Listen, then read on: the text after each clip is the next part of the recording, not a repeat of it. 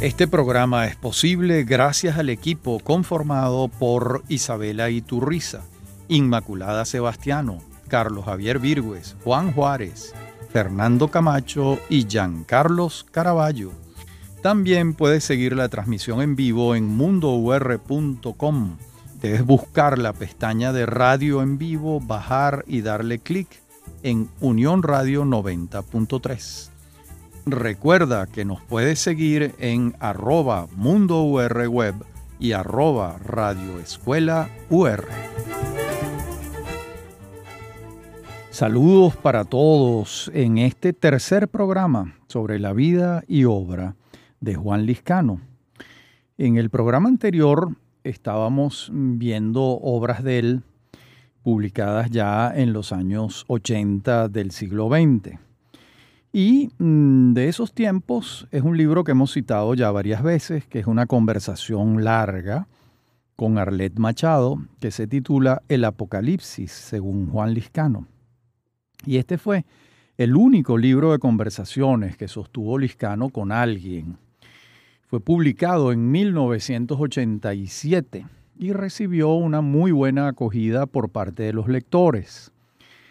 Los lectores siempre agradecían en el autor su sinceridad, incluso cuando ella atentaba contra sí mismo o contra personas de su entorno afectivo, ese desparpajo de un hombre radicalmente libre como era Liscano, lo recogió también el periodista Nelson Hipólite Ortega. En aquellas famosas entrevistas que hacía Hipólite para el suplemento feriado del diario El Nacional. En junio de 1986, Liscano le confesó a este periodista lo siguiente. Yo me he desviado por muchos caminos, fundé revistas, investigué el folclore, acepté cargos burocráticos, me metí en política, todo un trabajo permanente hacia los demás. El tiempo que me queda quiero dedicarlo a escribir y al amor. Eso le está diciendo Liscano en 1986, pero realmente no pudo, porque vamos a hallarlo como un factor determinante en la fundación de un grupo de opinión que se llamó Fundapatria. A este grupo le consagró casi tres años de intensa actividad política e integró antes otro de un signo similar que se llamaba el Frente Patriótico él logró sustraerse de cargos públicos en los últimos años de su vida y de la fundación de nuevas revistas, pero no pudo dejar de escribir sobre la obra de los otros. Escribió muchos prólogos, artículos, ensayos que siguieron emanando de esa pluma generosa, siempre dispuesta a estimular la lectura de nuevos escritores, a señalarlos, a destacar a los nuevos autores que gozaban de la valoración de Liscano en cuanto a su obra, por supuesto. Este libro de Arlet Machado va a coincidir con la organización de una exposición bibliográfica, hemerográfica, sonora, fotográfica y de manuscritos de Juan Liscano en la Biblioteca Nacional, en aquella biblioteca que dirigía Virginia Betancourt Valverde. Y en 1988 publica un libro para el que uno intuye que se había preparado toda la vida. Se titula Los mitos de la sexualidad en Oriente y Occidente. Allí recoge conclusiones sobre las múltiples lecturas que ha hecho Liscano a lo largo de su interés por estos temas. Y como una prueba de la honestidad intelectual del ensayista, en una suerte de advertencia editorial redactada por el propio autor, rinde tributo a los autores que motivaron y fueron la base para la escritura del libro, Fray Cesario de Armellada, Marc de Subrier, Jacques Lissot, Michel Perrin y Philippe Mitrany, que son antropólogos y lingüistas. Y es un texto de divulgación, una suerte de compendio que cumple con su cometido. En, al final, cuando él aporta eh, intuiciones, lo hace con significación, por ejemplo, señalar el momento del amor cortejo occidental, del amor romántico, como una encrucijada en la que pudieron darse la mano el cuerpo y el alma, sin que hubiese una escisión dramática. También condena, como que es un tema liscaniano, la deshumanización del mundo capitalista y consumista. Y esta condena le permite articular un discurso en contra de las desviaciones del mundo occidental moderno. De modo que ahí está, ¿no? Y a partir de 1989, eh, después de la asunción del poder de la presidencia de la República por parte de Carlos Andrés Pérez, el Liscano mm, profundiza, eh, profundiza sus críticas eh, al programa mm, de, de Pérez. Allí va a eh, integrar este grupo que se llamó Frente Patriótico. Estaba formado por Luis Miquilena, Manuel Quijada, Manuel Alfredo Rodríguez, Nedo Panis, Carlos Fermín. Y bueno, van a, oponerse al programa liberal que mm, estaba implementando Carlos Andrés Pérez. También en este año mm, va a publicarse una conferencia que él da, que se llama Lo Nuevo en el Nuevo Mundo, una conferencia que da en el Centro de Estudios Latinoamericanos Rómulo Gallegos. Y en estos años va a morir su, su madre, Clementina Bellutini Couturier. Estamos hablando de una, de una mujer que muere a los 105 años que había dispuesto todo, hasta la ropa con la que quería ser sepultada. Eh, había ordenado que las cartas de amor enviadas por su primer esposo, el padre de Juan Liscano, se fueran con ella a la, a la tumba. Y para el poeta fue cerrar una etapa de su vida. Y lo vamos a hallar de nuevo escribiendo poesía en un libro de 1995 que se titula Resurgencias. Allí, eh, pues, eh, a Liscano le quedaba tiempo de trabajo, pero mm, va, va a concentrarse en la poesía en los últimos años de su vida. También estos años del año 90 al año 95 van a ser años de reconocimientos, de antologías. Se publica mm, la obra Juan Liscano ante la crítica, la publica Monteávil Editores, la selección la hace Oscar Rodríguez Ortiz. Es decir, eh, hace una selección de todos los trabajos que se han escrito sobre Juan Liscano. Es una serie que es muy interesante. Eh, que Monteávil Editores publicó durante mucho tiempo. Eh, también la Biblioteca Ayacucho le va a dedicar a Liscano el tomo número 166, prologado y organizado en su totalidad por la persona que más estudió la obra de Liscano, que fue Oscar Rodríguez Ortiz. Ese tomo se titula Fundaciones, Vencimientos y Contiendas. Y también le llega una distinción muy honrosa, y es que lo designan miembro correspondiente de la Academia Argentina de las Letras. También este grupo, el Frente Patriótico, se va a sumar al trabajo que hacía el grupo de Arturo Uslar Pietri, designado por la prensa como los notables, eh, que le abrieron camino a la destitución de Carlos Andrés Pérez. Hoy en día, el trabajo de estos grupos, el Frente Patriótico que integraba Liscano y el grupo de los notables que integraba Uslar Pietri, eh, la gente tiene un juicio muy severo sobre la acción de estos grupos y con muy buenas razones para tener mm, e, esos juicios sobre este, sobre este grupo.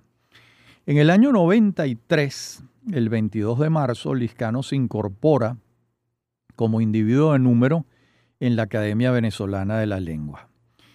Le respondió su discurso el académico Pedro Graces y Liscano sustituía a Manuel Rodríguez Cárdenas, y lo hace con un discurso intitulado Del afroamericanismo a la religión de los yorubas. Mm, es perfectamente lógico que mm, Liscano sustituya a Rodríguez Cárdenas cuando este fue un poeta muy cercano a los temas que Liscano en el mundo del folclore y de la etnomusicología había trabajado. Eh, en este año de 1993 también tenemos la publicación de un libro que se titula La tentación del caos. Y eh, este libro continúa la investigación de los mitos de la sexualidad en Oriente y Occidente. Y más bien este libro es como un corolario, como una continuación del otro. Allí Liscano trabaja mm, todo lo que ha leído sobre Carl Gustav Jung, sobre Joseph Campbell, sobre Mircea Eliade, sobre Roger Calois, sobre Oswald Spengler, sobre Octavio Paz, sobre Platón. En el libro se examina el mito del caos, preexistente a la floración genésica, y a partir de allí se avanza hacia el análisis del amor cortés, del amor en Occidente, para concluir con una tesis sumamente discutible, pero no desdeñable. Dice el, ensayista, eh, lo, que va, lo que dice el ensayista lo vamos a eh, leer en la próxima parte del programa. Ya regresamos.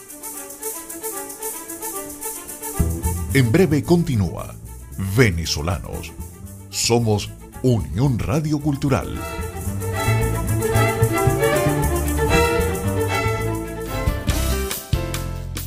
Estás escuchando Unión Radio Cultural.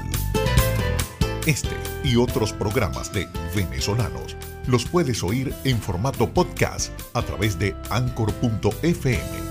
Para alguna sugerencia sobre este espacio, pueden escribirnos al correo rafaelarraiz.com y en Twitter, arroba Rafaela Somos Unión Radio Cultural.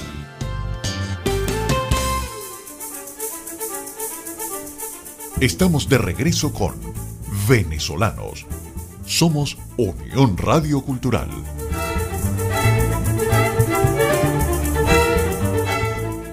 Eh, dice Liscano en ese texto, eh, eh, este fragmento de ese libro que venía comentándoles, dice, la gran contradicción del alma de Occidente consiste en querer servir dos impulsos existenciales antagónicos, la ambición de poder y la realización del amor.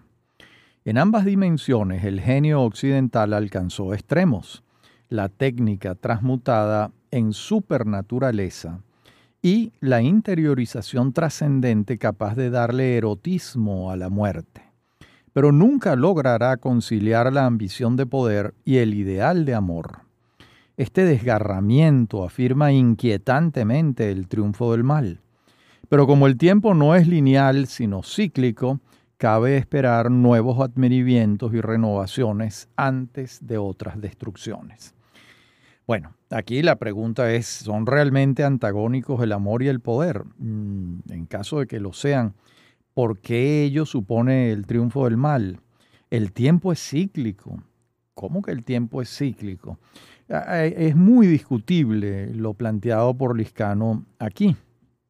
Son tantas las dudas que surgen de la lectura de sus conclusiones, que es justo reconocer que el ensayo es una invitación a la discusión sobre temas medulares, eso sí, para los cuales Liscano no presenta interrogantes, sino conclusiones, con una gran seguridad, ¿no? con la seguridad con la que él solía argumentar. En verdad, el ensayista en este texto se conduce más como un convencido que expone sus tesis que a alguien que como alguien que ensaya buscando la verdad. Y volvamos a sus poemarios. Aquí está El origen sigue siendo, que viene a ser como una continuación de vencimientos. Y en el, el, año 94, la Galería de Arte Nacional publica un libro muy interesante de él. Se titula El erotismo creador de Armando Reverón. Es un ensayo con el que culmina su interés por la obra reveroniana y sobre todo el ensayo versa sobre las articulaciones psicológicas que motivaron la obra de Reverón. Es un ensayo escrito en el año 1989 que él retoma, profundiza y finalmente mm, se publica en el año 94. Un ensayo muy, muy interesante realmente. Y el año 95, Liscano cumple 80 años. Había nacido en el 15, como señalamos al principio en el primer programa. Y este onomástico lo celebraron los suplementos culturales de la prensa nacional. Él mismo lo celebró con la publicación de dos libros de ensayo y un poemario. El libro de ensayo se titula Pensar a Venezuela, Testimonios de Cultura y Política entre 1953 y 1995. Allí recoge ensayos sobre estos temas que mm, ya están señalados en el título. Y em, él no recogió nunca, cosa que yo todavía me pregunto por qué no recogió nunca los artículos que publicó en el diario El Nacional. ¿Por qué? Eh, pasó años escribiendo allí. Empezó a, colaborar en el Nacional en el año 1943 y colaboró semanalmente allí hasta semanas antes de morir, en febrero del año 2001. O sea que estamos hablando de 58 años escribiendo artículos semanales y no los recogió nunca. Para mí es un misterio porque él ha podido hacer una selección. Convengo en que 58 años de artículos es imposible recogerlos, pero una selección sí ha podido hacerla. No la hizo y no tenemos respuesta para esta interrogante. Hay otro libro de ensayos que se titula, publicado en estos años, por supuesto, se titula Nuevas tecnologías y capitalismo salvaje. Aquí recoge su prédica en contra de la tecnología, porque considera que la tecnología está al servicio del poder y eh, la considera supeditada a los intereses del capitalismo salvaje. Bueno, eh, aquí uno siente que no está lo más interesante del Iscano, pareciera a, mi juicio que se ha perdido un poco eh, la lucidez política que tuvo en otros momentos, pero lo consignamos. Por ejemplo, eh, lo que, fíjense lo que afirma sobre Internet. Dice, Internet es el producto no de una expansión generosa de inteligencia fraternal y civilizada, fundada en valores elevados del alma, la moral y el espíritu. No, mil veces no. Es la aberrante expresión tecnológica de una voluntad de poder, de dominio, de sustitución de la naturaleza, de reafirmación capitalista o estatal imperial. Bueno, muy discutible, por supuesto que no estamos en lo absoluto de acuerdo. Internet es una tecnología, no es um, este, una aberrante expresión de la voluntad de poder del capitalismo imperial. Pero e, esas eran las opiniones mm, del Liscano de los últimos años. Pero, por ejemplo, eh, también dice en ese libro afirma lo siguiente. Afirmo que los tres peligros mayores del mundo actual son obra del hombre mismo en su ceguedad autodestructiva compensadora de su finitud y minimez. Estas fuerzas negativas son el armamento nuclear y perfeccionamiento del mismo, la ingeniería genética con fines políticos y comerciales, la concepción de la globalidad en función de la red de las redes, de esa malla electrónica de informática y comunicación inevitablemente dirigida por las corporaciones del neocapitalismo o por los servicios de espionaje para ataque o defensa. Bien, aquí vemos a Liscano muy cerca de las teorías de la conspiración, pero bueno, es su posición y nosotros la consignamos, por supuesto, ¿no? Y eh, en uno de sus últimos poemarios, Resurgencias, allí es un libro de operaciones nostálgicas, está esmeradamente enfocado en la exaltación de la belleza, es un poemario hermoso. En él regresa a su infancia, a la Caracas de su niñez, eh, le canta con complacencia aquella ciudad que metaboliza en su recuerdo. Allí no hay ruptura alguna, está Liscano restableciendo sus vínculos con el pasado, como si estuviera eh, avanzando hacia una relación materno-filial. En este y otros sentidos, el libro para Liscano es liberador. Es un poeta que está tocando aspectos con una gran naturalidad eh, que antes no le era muy cercana. Estamos entonces con la mejor de sus voces. No, ya no es la voz erótica de la década de los años 60, sino una voz de la vejez, de la senectud, que se dispone a ver la maravilla del mundo. Y dice, voy a leerles unos versos. La belleza existe, vive, sufre heridas, despide un aura de energía sutil, envuelve las formas oscuras del arraigo, suscita ráfagas de asombro, difumina lo inexistente, lo pesado, crea distancias, se aleja, parece ocultarse, y se muestra sensual y libre en cada resurgencia. Bien, y concluye este año de 1995 con aciertos poéticos indudables y posiciones políticas que lo acercan a la izquierda, a ese sector político al que él adversaba tremendamente 30 años antes. Quizás secretamente se sentía bien al expresar sus ideas contra la civilización occidental y el capitalismo, cosa que intentó antes, pero de tal manera matizada que la polarización lo ubicó en uno de los extremos. Por otra parte, su salud se había resentido un tanto, quizá por algunos excesos de juventud nunca desmentidos por el poeta, los médicos le prescribieron cuidar de su hígado, así como un tratamiento preventivo para la próstata. Por una falta de pericia médica, un riñón dejó de funcionarle, lo que comprometía un tanto su función renal si la sometía a los embates de las bebidas espirituosas. Al parecer hubo una relación entre la muerte del riñón y el tratamiento de la próstata. En todo caso, la lejanía del vino, que ciertamente animaba su espíritu, le cambió un poco el carácter. Lo acercó todavía más al mundo espiritual, con el que tanto había intimado, con el que tanto había se había acercado a lo largo de su vida y lo llevó a, a valorar más y con más énfasis la relación matrimonial que sostenía desde hacía años con Carmen Teresa Gutiérrez, que fue su última esposa.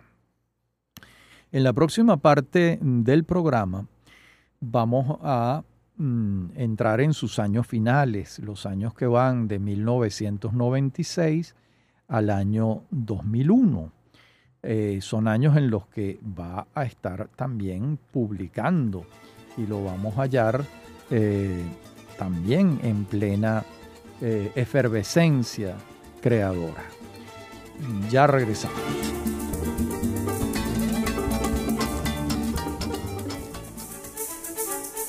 Bien, seguimos con la vida de Juan Liscano y estamos en 1996.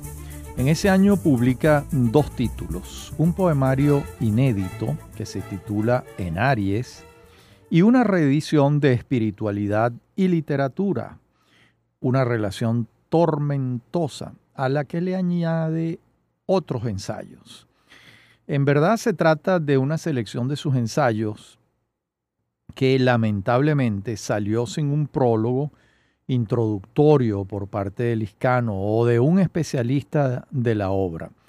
lo requería porque habría al menos una noticia eh, editorial que señalara que se trataba mm, de un libro de 1976, si mi memoria no falla, al que se le han añadido unos cuantos ensayos en los 20 eh, años siguientes, porque está saliendo en 1996. Por su parte, el poemario es un homenaje a su esposa a través de la lectura de su signo zodiacal. De hecho, la fotografía del autor que aparece en la portadilla de la edición de la editorial Pequeña Venecia es la imagen de ambos, de Liscano y Carmen Teresa Gutiérrez, del fotógrafo Yuri Valecillo. Y la leyenda que acota la imagen dice, Carmen Teresa Gutiérrez de Liscano nació en Aries con ascendente en cáncer. Juan Liscano nació en cáncer con ascendente en Aries. Él pidió que esto se especificara en la foto, en la, eh, en, la portadilla de la edición. De modo que no solo se entrega una flor de homenaje poético, sino que se hace explícita la creencia en los signos del zodíaco como regentes de la personalidad. Esto ya se anunciaba en Cármenes, en aquel libro de 1966, pero ahora se asume plenamente, como si se tratara de un hecho cumplido. En varios poemas trabaja la contemplación del sueño en la mujer amada y en otros reconstruye la cotidianidad de la misma en su faceta de Penélope, esa mujer que teje y desteje y vuelve a tejer, con la variante de un Ulises cercano en la habitación contigua. Un epígrafe, además atribuido a la sabiduría popular, China dice, los contrarios lo son objetivamente y deben unirse, los opuestos lo son subjetivamente y deben reconciliarse. Así el amor, batalla y reconciliación, encuentro y desencuentro. Por otra parte, ya se había hecho costumbre que el poeta y su mujer habitaran temporadas del año, hasta tres meses vivían en la isla de Margarita. Allí tenían un apartamento en un condominio cerca del mar. Este ambiente reconfortaba a Liscano, pero la odisea de llegar lo atormentaba, porque él no quería viajar en avión, salvo que no hubiese otra manera de transportarse, de modo que se iban manejando su carro hasta Puerto La Cruz, eh, tomaba el ferry, conducía él, estamos hablando de un hombre de 80 años, y el ferry los llevaba hasta Punta de Piedras, en Margarita. Y en la isla leía, escribía, eh, se daba baños de mar, que le gustaba muchísimo, compartía con amigos que frecuentaban la isla, tenía ya sus rutinas. Por ejemplo, buscaba todas las mañanas el desayuno en una arepera cercana. Leía la prensa nacional, la prensa local, y sus dos últimos libros de poesía, Sola Evidencia y Ven, fueron escritos allá.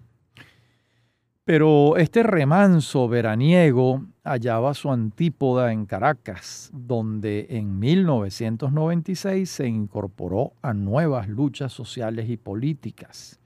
A mediados de año se va a crear Fundapatria, Fundación Pro Defensa del Patrimonio Nacional, que era una organización civil en la que él va a tener participación destacada desde su fundación. En el acta fundacional constitutiva de Funda Patria están Luis Vallenilla, Juan Liscano, Manuel Díaz Punceles, Romelia Arias, Diego Luis Castellanos, María Teresa Castillo, Jacinto Convit, Ernesto Maíz Vallenilla, Domingo Felipe Maza Zavala, Fruto Vivas, Tomás Enrique Carrillo Batalla, Luis Mayor Toro, Pedro Graces, Salvador Itriago, Pedro José Lara Peña, Trino Alcides Díaz, Mateo Manaure, Isbelia Sequera Tamayo, Luis Pastori, Román Rojas Cabot, Gonzalo Ramírez Cubillán, Blas Brunicelli, Guillermo Morón, entre otros. Como vemos, un conjunto de valiosos venezolanos que incluye tanto izquierdistas como centristas, como derechistas, pero tenían todos un denominador común, el nacionalismo. Bien, y entonces la primera campaña emprendida por, eh, por Funda Patria fue contra el proceso de apertura petrolera iniciado por el segundo gobierno de Rafael Caldera. Por supuesto, esto molestó mucho a Caldera, al presidente en ejercicio, y muy particularmente su relación amistosa con Liscano, que era de muy vieja data, una relación de amistad mm, que incluso tenía en el medio unos parientes, porque Tomás Liscano, quien fue el padre adoptivo de Rafael Caldera, era un pariente cercano de Juan Liscano, el padre de nuestro biografiado. Los Liscanos vienen del estado Lara, eran parientes muy cercanos. Además, Clementina Bellutini Couturier eh, durante décadas apoyó la vida política de Rafael Caldera. Sin embargo, bueno, esta distancia mm, no llevó a una ruptura de la relación, pero se mantuvo con, con alguna situación de tensión. Fundapatria se pronunciaba públicamente con frecuencia, ahí había colaboraciones de Liscano, y bueno, hoy estamos en la campaña electoral de 1998. Y Luis Vallenilla, un factor determinante de la organización, decidió apoyar la candidatura del teniente coronel retirado Hugo Chávez. Y allí empezó un proceso interno en la organización de ruptura, porque no todos estaban de acuerdo con la posición de Vallenilla, entre otros Liscano, que no apoyó eh, la candidatura de Hugo Chávez en 1998. En el año 96 va a recibir el doctorado honoris causa de la Universidad de los Andes en Mérida. Hasta allá va a ir el poeta eh, y el 29 de febrero de ese año va a recibir en el aula magna este doctorado honoris causa.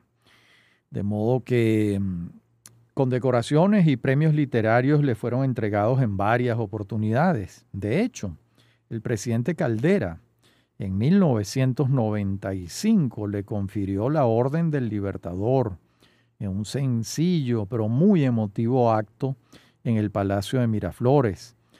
Allí Caldera no perdió oportunidad de hablar de la madre de Liscano, que fue durante años su amiga, su simpatizante política. Em, Bien, y el doctorado de la ULA se enmarcó perfectamente en una tradición estupenda de esa universidad, como es la de señalar a los venezolanos cuyos aportes a las humanidades hayan sido descollantes, así como a los científicos también. En 1997 publica Recuerdo del Adán Caído, un poemario escrito muchos años antes que no había publicado y entregó su último libro de ensayos, titulado Anticristo, Apocalipsis y Parusía. Las primeras 86 páginas del libro las ocupan los textos ensayísticos de Liscano. Las siguientes, la traducción al español del inglés que hizo el poeta Alejandro Salas del manifiesto de una bomber, Teodoro Kaczynski, y las notas al final del texto son de la autoría del traductor. Pero veamos de qué se trata esta última incursión ensayística del poeta. En la misma línea argumental de su libro de ensayos anterior, dominado por una sensación apocalíptica, la emprende de nuevo contra las nuevas tecnologías y en particular contra Internet conmueve advertir que si en otros momentos de su vida tuvo grandes intuiciones que se adelantaban a su tiempo, en esta oportunidad eso no estaba ocurriendo. Todo indicaba que un pesimismo militante pues se equivoca tanto como un optimismo militante. Por ejemplo, síganlo, miren lo que dice, eh, escuchen lo que dice sobre Internet. Poca duda cabe de que más pronto que tarde las corporaciones transnacionales intentarán controlar las agencias de servicio y extender su mensaje y sus proyectos de dominio mundial a través de esa tecnología que ha despertado tanto entusiasmo libertario hasta el punto en que ha dado lugar a la creación de un movimiento cibernético sin líder, sin oficinas, pero capaz de manifestarse por esa vía electrónica. Internet es una prueba más de la reversión que suele producir la acción humana de los inventores y tecnólogos. Bien, pues nada de esto ha pasado en los términos en que él lo señalaba. En la última parte del programa veremos entonces los últimos días de Juan Liscano. Ya regresamos. En breve continúa Venezolanos. Somos Unión Radio Cultural.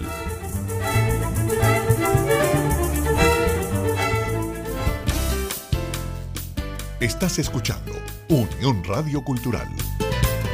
Este y otros programas de venezolanos los puedes oír en formato podcast a través de anchor.fm. Para alguna sugerencia sobre este espacio, pueden escribirnos al correo rafaelarraiz.com y en Twitter, arroba rafaelarraiz. Somos Unión Radio Cultural.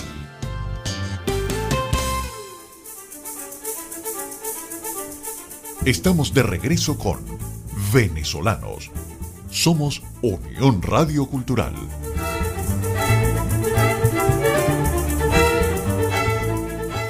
Bien, pues después de leído aquel párrafo, nada de ello ha ocurrido. La libertad con que cualquiera se desenvuelve en la red eh, ah, es así.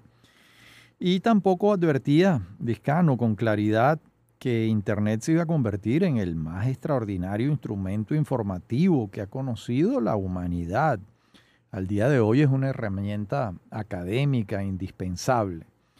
Bien, pero estas lecturas apocalípticas de un hecho científico-tecnológico se acompañan en el libro de una invectiva en contra de Bill Gates, a quien Liscano comienza a ver como una encarnación del capitalismo salvaje. Bien, por aquí Liscano, eh, uno, uno no, no, comprende muy bien lo que está pasando.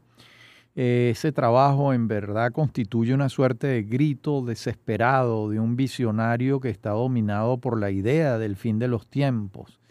Además, está creyendo en profecías judio-cristianas que se han ido cumpliendo. ¿no? Según Liscano, en ese libro, Hitler fue el anticristo, el Apocalipsis está almacenado en el poder de fuego de las superpotencias y la parucía, que es el segundo advenimiento de Cristo, está por llegar, según lo que allí se señala. Bien, los dos últimos poemarios de Liscano eh, son Sola Evidencia, que salió en Bogotá en el año 2000, y Vaivén, que salió en Venezuela en el año 1999. En sola evidencia se respira un aire de despedida. El libro está dedicado a tres afectos de los últimos años de Liscano, Alicia Torres, Oscar Rodríguez Ortiz y Alejandro Salas. Y el exordio es un homenaje a Murena, aquel escritor argentino que fue tan importante para él en la apertura al mundo esotérico por parte mm, del Iscano. Y dice lo siguiente, Murena ratificó mi tendencia espontánea hacia la realización del ser en la abstracción, la metáfora, la metafísica, el cultivo del sentido religioso libre, del símbolo, de lo arquetipal, de lo mítico. Estos poemas recogen la lección de Murena y culminan 60 años de ejercicio escritural. Liscano sentía que estaba cerca el final. Y hay una carta que él escribe el 20 de marzo del año 96 desde Margarita Oscar Rodríguez Ortiz, donde mm, le dice lo siguiente, aquí en Huacuco pude revisar mi poemario, en parte rehacer poemas o bien crearlos de un todo, corregir, cambié el título. Le está em, señalando lo que está haciendo con el libro que él intuye que es su último poemario. Bueno, de modo que eh, también es muy interesante lo que va haciendo. En esa misma carta le dice a Rodríguez Ortiz, un mundo que al convivir con el cotidiano público, exteriorista, combativo, mundano, crea una dualidad conflictiva que me llevó de la aspiración mística nunca realizada, de la verdadera vida espiritual a la guerra política en la calle, de la aspiración a la fémina como gran madre inspiradora de liberación del sí mismo, a la fuga, a la vez posesiva y subalterna, a través de prostitutas y aventuras sexuales que no me dejaron nada. Está en un tono confesional. Y pues para Liscano mm, ha llegado el año 98, que fue de grandes angustias políticas para él. La mayoría de los integrantes del Frente Patriótico y de Funda Patria apoyaron la candidatura de Hugo Chávez para las elecciones del 98, Liscano no. Y esto causó mucha extrañeza a sus compañeros, ya que si revisitamos las tesis expuestas por Liscano en sus últimos libros de ensayos, son muchas coincidentes con las tesis que venía exponiendo Hugo Chávez, incluso con la idea de una, la convocatoria de una Asamblea Nacional Constituyente. Eh, la prédica liscaniana contra el capitalismo salvaje, pues esto lo decía Chávez con mucha frecuencia las perversiones del mundo occidental. Cuando uno hace una lista de las coincidencias, son muchas, pero eh, no hubo un vínculo. Liscano no estableció eh, un vínculo con Chávez y no lo apoyó, a pesar de las coincidencias de sus últimos años. Y la salud de Liscano se resintió a lo largo del año 1999 y 2000. sus dolencias se agudizaron, se presentaron otras. Y a mediados del año 2000, pues olvidó cómo era su firma, esto lo llenó de angustia, intentaba recuperarla, eh, eh, estaba perdiendo realmente facultades. Y aquí hay una anécdota que voy a referirles. Una tarde de febrero del año 2001 me pidió Liscano que lo llevara a la casa de Arturo Uslar Pietri, quien se encontraba muy mal de salud, con un cáncer muy avanzado. Eh, Liscano había anunciado su visita. Uslar ya no podía bajar las escaleras y vivía en la parte alta de su casa lo encontramos leyendo un diario vespertino con una gigantesca lupa y unos anteojos enormes. Se alegró mucho al vernos. Y la conversación entre Uslar y Liscano era muy difícil, porque Uslar casi no oía, tenía 94 años, y Liscano había ido perdiendo fuelle y casi no se le escuchaban las palabras. Era como si el alma se le estuviese apagando en el pecho. Yo en el medio trataba de suplir aquella circunstancia. Le traducía a Uslar lo que decía Liscano, pero tenía que decirlo en alta voz porque si prácticamente no le gritaba, el doctor Uslar no me entendía. Y entonces en un momento el Liscano fue al baño y Uslar me comentó que veía muy mal a Liscano. Y cuando regresamos en el automóvil a su casa, Liscano me dice que veía muy mal a Uslar. Bueno, eh, pues Uslar estaba en sus últimos días. Uslar eh, falleció el 25 de febrero del 2001 y lo que Liscano en ese momento ignoraba es que él incluso moriría antes, cuatro días después de la visita a Uslar en su vieja casa de la Florida, Liscano perdió el sentido, cayó al suelo en el baño de su apartamento en Colinas de San Román, fue internado en terapia intensiva en el hospital urológico y el diagnóstico era complejo, ya que se habían acumulado muchas deficiencias de diversos órganos del cuerpo. Fui a visitarlo, me permitieron entrar al ambiente helado de la terapia intensiva, frigorífico, y eh, ya él estaba inconsciente, auxiliado por aparatos que lo mantenían vivos. Me despedí de él sin que él lo supiera y a los tres días murió. Él murió el 16 de febrero del 2001, contaba 86 años. Y Uslar murió el 25 de febrero del 2001. Y esa última conversación que tuvieron estos dos grandes escritores venezolanos me tocó a mí de el trabajo del traductor por las circunstancias que ya les referí. Bien, bueno, eh, la vida de Juan Liscano, una vida larga y, y muy, muy importante en distintos órdenes, en el orden poético, en el orden ensayístico, en el orden periodístico, en el orden de la fundación de instituciones culturales importantes para el país, en el orden de las polémicas públicas, del debate de las ideas.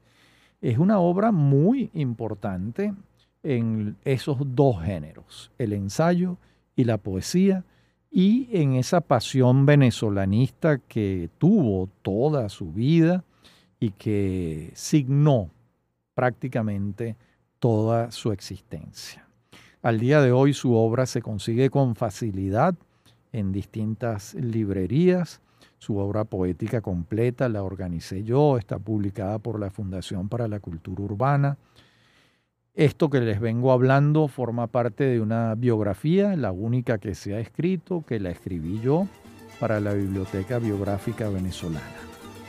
De modo que quienes quieran enterarse de Juan Liscano tienen todas las cartas sobre la mesa. Muchísimas gracias por la atención de ustedes y por este homenaje que le he hecho a quien fue uno de mis maestros, Juan Liscano, y un gran amigo. Hasta nuestro próximo encuentro.